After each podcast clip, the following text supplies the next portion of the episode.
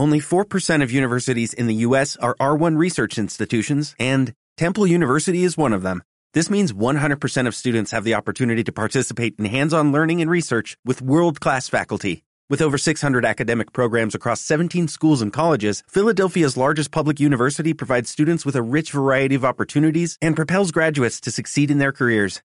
Temple University. Schedule a campus tour today at admissions.temple.edu/visit.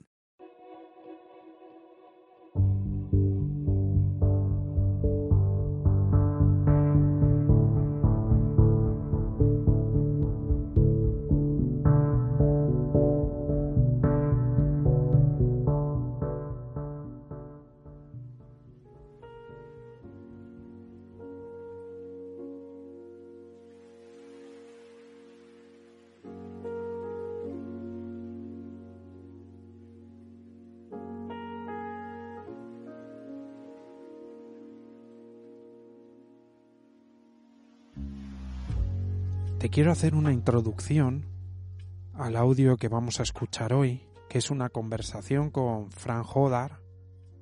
Fran tiene un podcast, se titula Psicología Cafeínica y lo puedes escuchar en iVoox. Desde que nos conocimos he sentido mucha afinidad con él y por eso siempre he querido hablar de vez en cuando, que grabásemos algún audio, pero es verdad que me ha llevado pues más de tres años decirle, oye, ¿quieres que grabemos un audio? Lo he hecho y creo que grabaremos algunos más, sin una obligación, simplemente por poder encontrarnos de nuevo. Y el audio de hoy, pues es el audio en el que estuvimos hablando durante hora y media, porque llevábamos mucho tiempo sin hablar. Hablamos de, pues eso, de cosas personales, cómo están tus hijos, cosas así. Y luego hablamos un rato de, pues de vivir de corazón y alguna cosa más. He hecho yo la edición, he seleccionado un trozo, más o menos de veintitantos minutos, y eso es lo que vas a escuchar. Y te voy a dejar con este audio a ver qué te parece.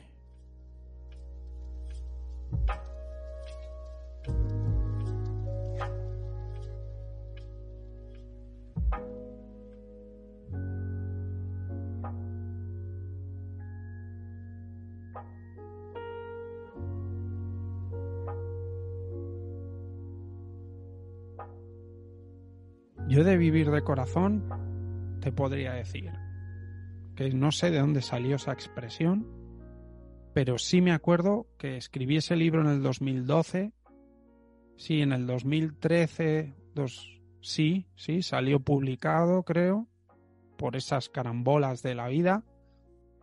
Y en el 2016 un día estaba en un sitio y le dije a una persona, bueno, es que no sé cómo haremos esto, tal, es que no sé cómo hacerlo, no sé qué. Y ya me, me miró así como con ojos gigantes y me dijo, pues como dices en tu libro, vivir de corazón. Como diciendo, joder, ahora tienes dudas. Y ese día me fui a mi casa diciendo, joder, no me queda a mí. Estoy hablando en este libro de todo eso, lo estoy llorando mientras lo escribo pero no me queda capas y capas que quitarme para vivir de corazón. Y en realidad lo de vivir de corazón para mí como que es un... es, es la, la manera de vivir, pero es un viaje de toda la vida. Yo creo que para mí es como una conquista diaria. Es algo a conquistar en el día que me levanto. Sí. Yo lo veo también así, más que una conquista puntual, el 16 de marzo conseguí a las 4.25 vivir de corazón completamente. Aparte, esa es otra cosa para mí muy importante, que yo a veces digo, no lo vivo todavía completamente. Parece que es como que tiene que ser en cada... No, no, para mí vivir de corazón, cuando uno puede decir yo vivo de corazón, es cuando... O sea, no tiene que ser en cada interacción o cada he, cometido un error, no he vivido de corazón. Es como que eso, que eso lo haya impregnado la vida de uno. Y yo eso lo noto en mí, cada vez más. es que yo te lo escuché principalmente a ti, ¿eh? Y, y, y empecé sobre todo como mensaje, como valor, como estandarte ético. Eh, empecé sobre todo a, ra a, a, raíz de tu mensaje como algo de decir, ostras, este tío habla de algo que yo intuitivamente venía pensando que debería hacer en algún momento y ahora lo tengo claro.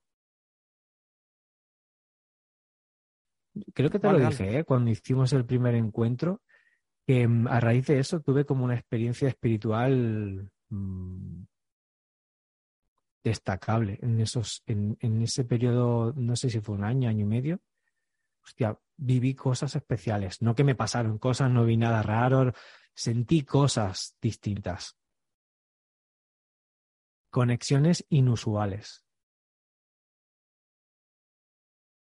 Fíjate.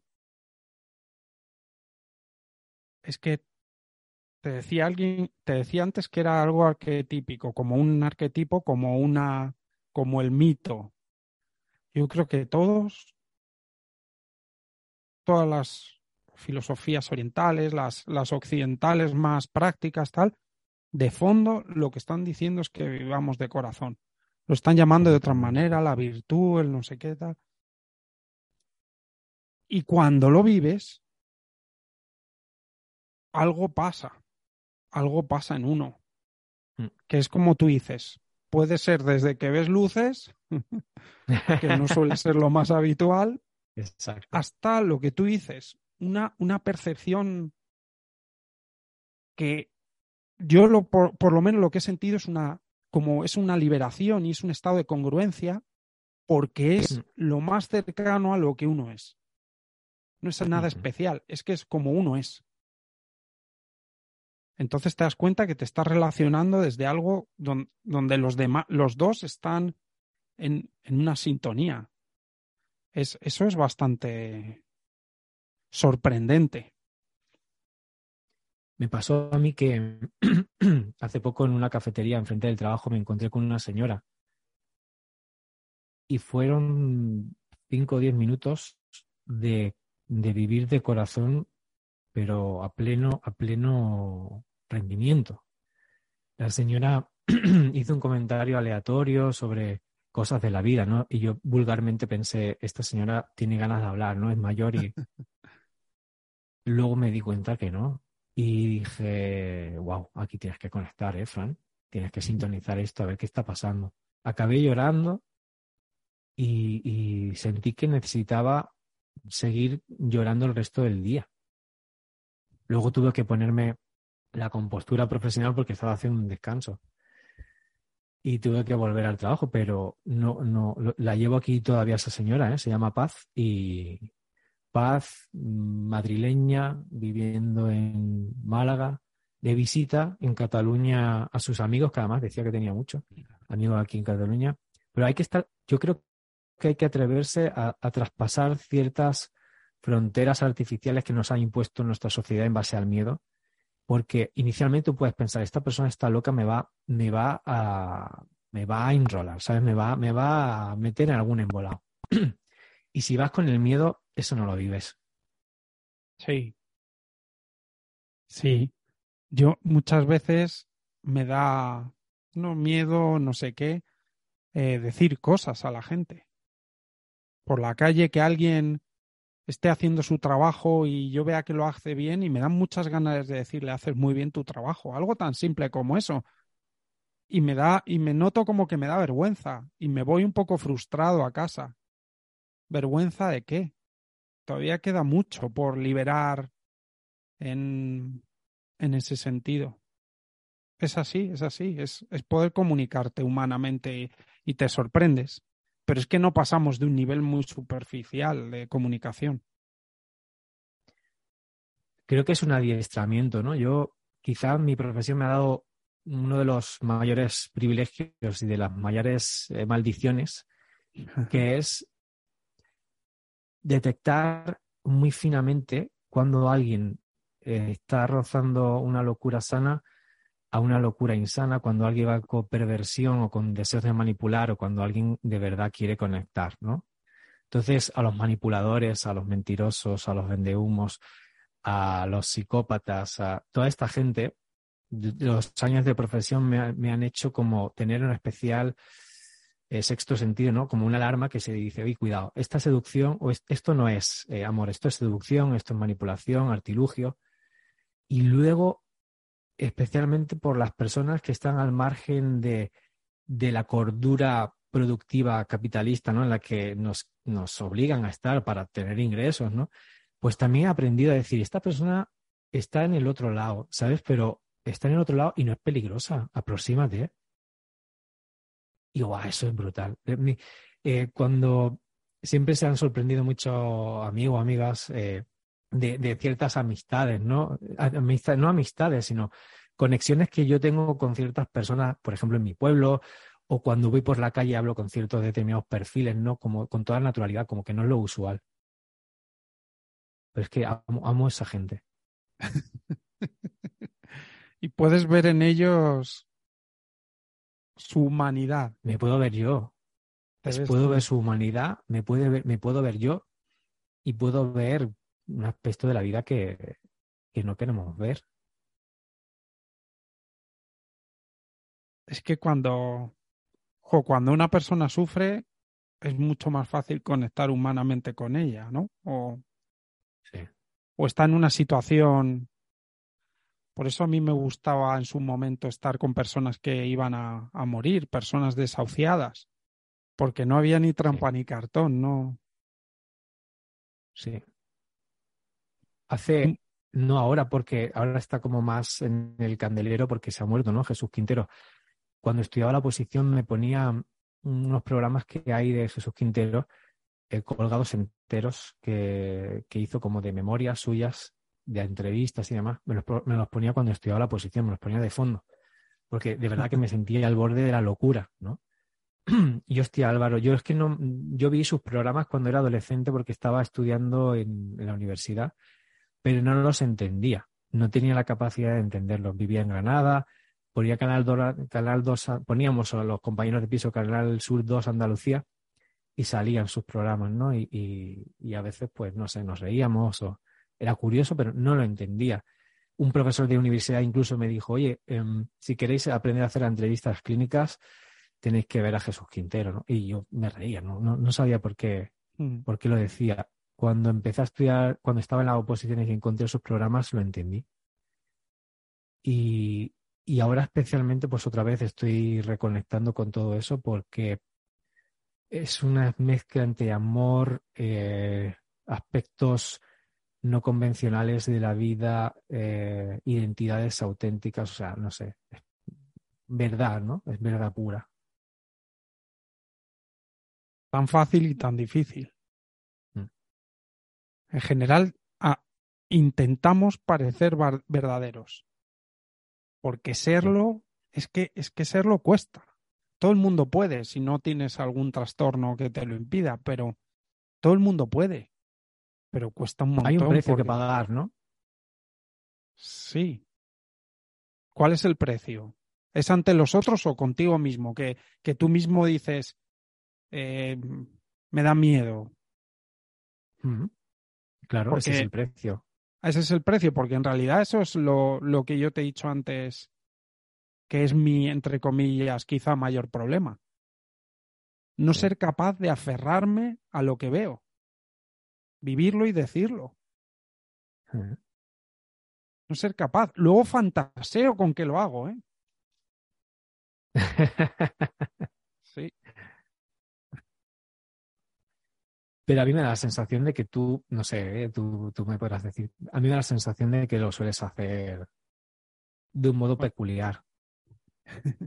bueno, cada uno habla de sí mismo siempre en falta, porque mira lo que le falta, no lo que tiene. Yo siempre digo, hay que mirar lo que uno tiene, pero también me ocurre. Hombre, yo, yo tengo una amorosa desesperación por, por por mojarme de que me caiga la lluvia entera, con la camisa abierta. Y todavía me llevo el chubasquero. Ya el paraguas lo he dejado en casa, pero todavía llevo el chubasquero. Ya. Mi, mi, mi fantasía más grande es ser capaz de vivir de tal manera que me moje la lluvia hasta los huesos. Esa, ese, ese soltar, ¿no? Ese soltar es... Soltar todo el miedo, soltar todos los condicionamientos sociales.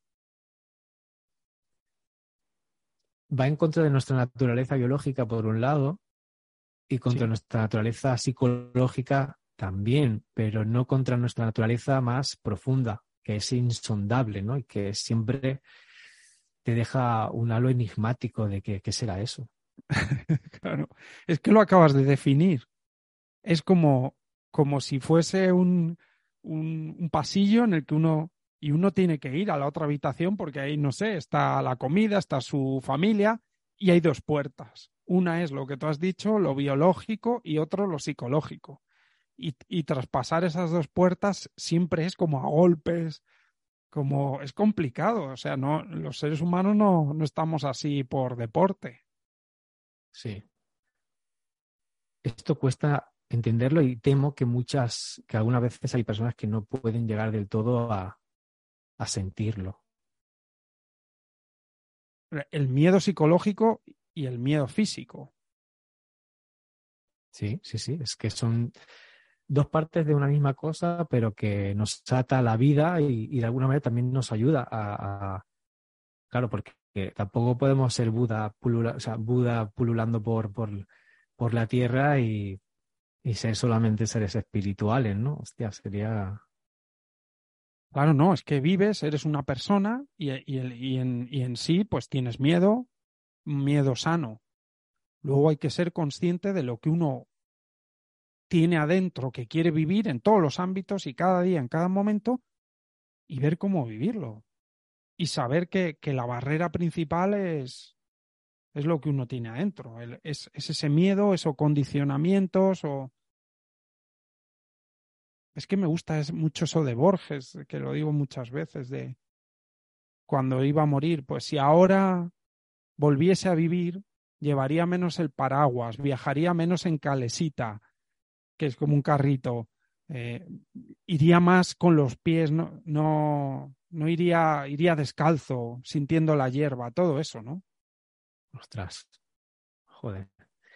Borges tiene una manera de entender la vida y de, escribirla abrasadora. Son palabras. Y no me he leído nunca nada de él, sino lo que, lo que, lo que sé de él lo he visto por su, o sea, en vídeos eh, él hablando simplemente. Y la entonación. Sí, yo no lo he visto. Me fascina, me fascina esa gente que, que tiene una manera poética de narrar, pero no académica, sino... Eh, Ahora estoy escuchando mucho a Luis García Montero. Lo, lo he descubierto gracias a, a la marcha de Almudena Grandes. Es un poeta poco convencional, no sé si lo conoces, pero Sí, no, sé me quiz- no solamente me gusta su poesía, quizá me guste más cómo la, cómo la recita él. Y es una cosa que me da mucha vergüenza de mí, que yo escribo, suelo escribir poesía y a veces Ah, la- sí. lo, lo incluyo dentro de los, de los podcasts, pero luego me da mucha vergüenza porque creo que mm, la, la narro terriblemente mal, la recito terriblemente mal. Pero bueno, la comporto igualmente porque hay que vivir de corazón. Pero para ti, ¿qué es vivir de corazón? De manera muy práctica. intentando amar lo que hay en cada momento. Por ejemplo, eh, quizás sea como más mainstream amar de corazón por amar, o sea, lo agradable.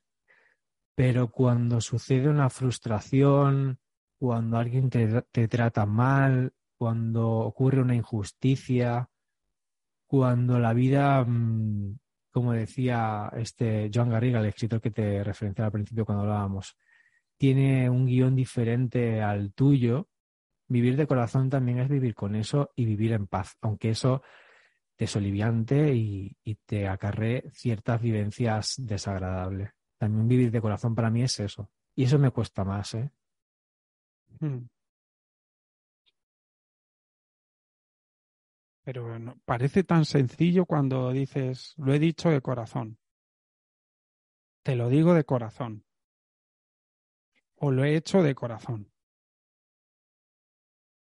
Eso es un, es un, un convencionalismo, ¿no? Esa frase, esa expresión. Se suele utilizar, ¿no? Como convencionalismo. Bueno, pero eh, cuando uno dice algo, así es como pasa algo, ¿no?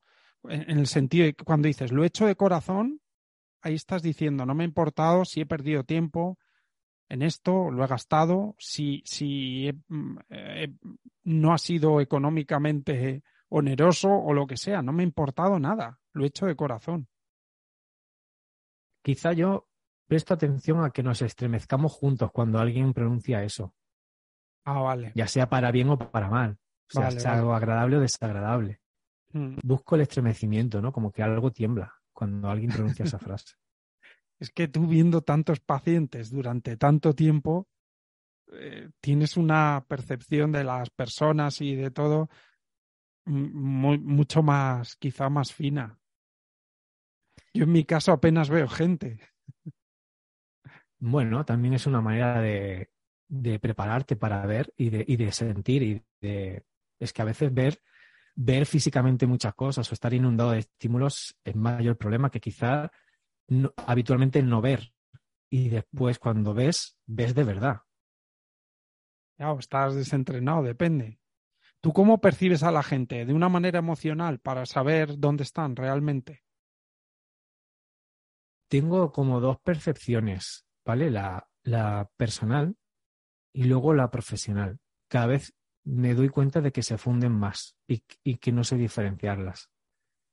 Por, por, ejemplo, una, una de las secuelas que tiene mi trabajo es que vivo victimizado vicariamente por cosas que le han pasado a otras personas.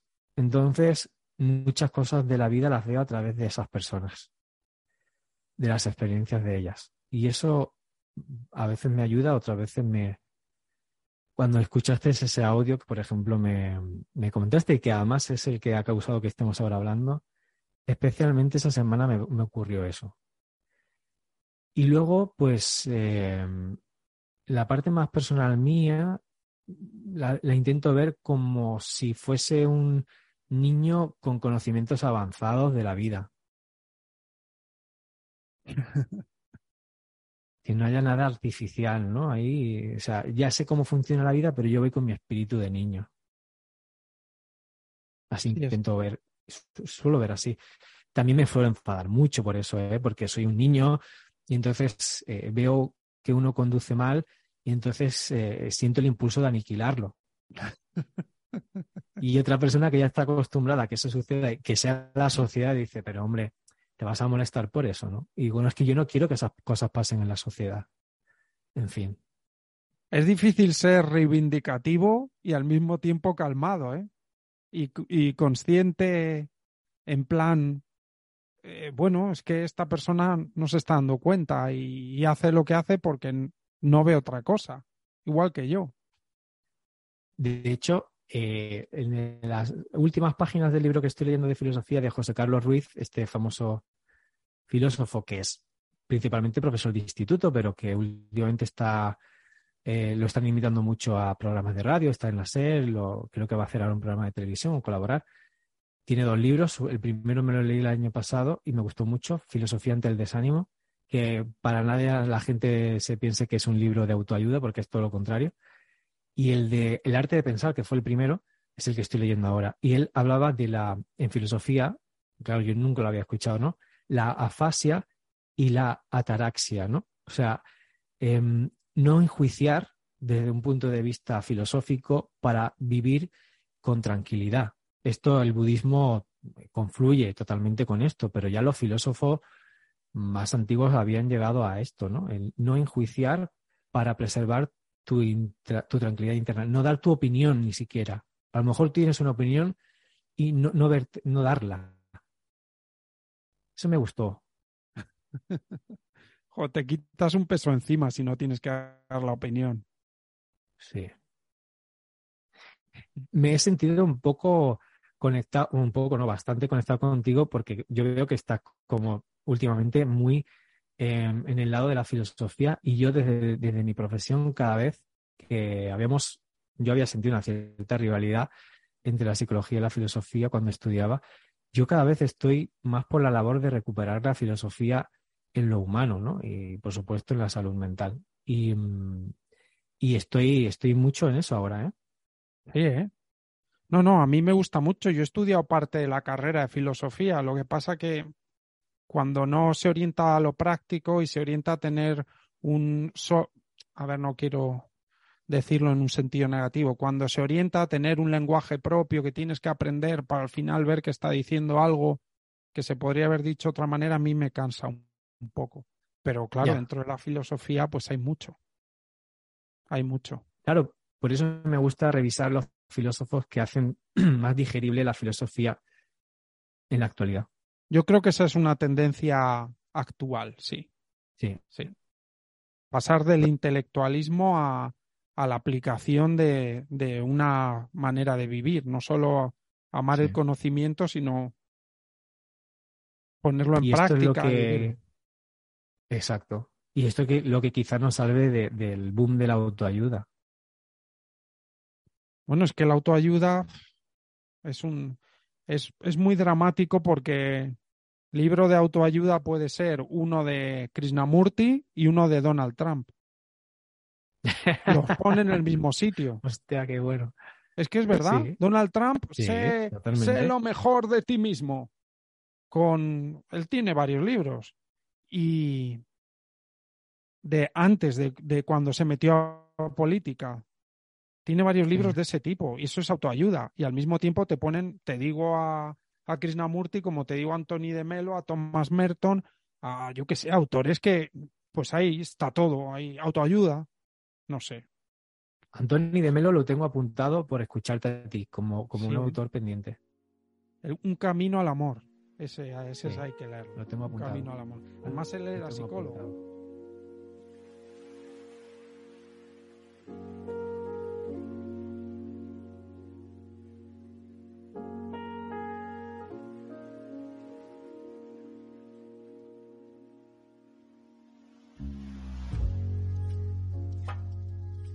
Pues el corte ha sido un pelín abrupto, pero como te digo, seleccioné una parte de la conversación y esto ha sido. Creo que seguiremos de vez en cuando hablando de algún tema y esta será la excusa, como siempre, para volver a encontrarnos. Y me gusta que hagamos estos audios porque es como encontrarte con un amigo con el que a lo mejor tardarías bastante más tiempo en hablar, pero que gracias a ese audio pues te encuentras y hablas de tus cosas y te diviertes un rato. Espero que este audio te haya aportado algo. Un abrazo, muchas gracias por estar ahí.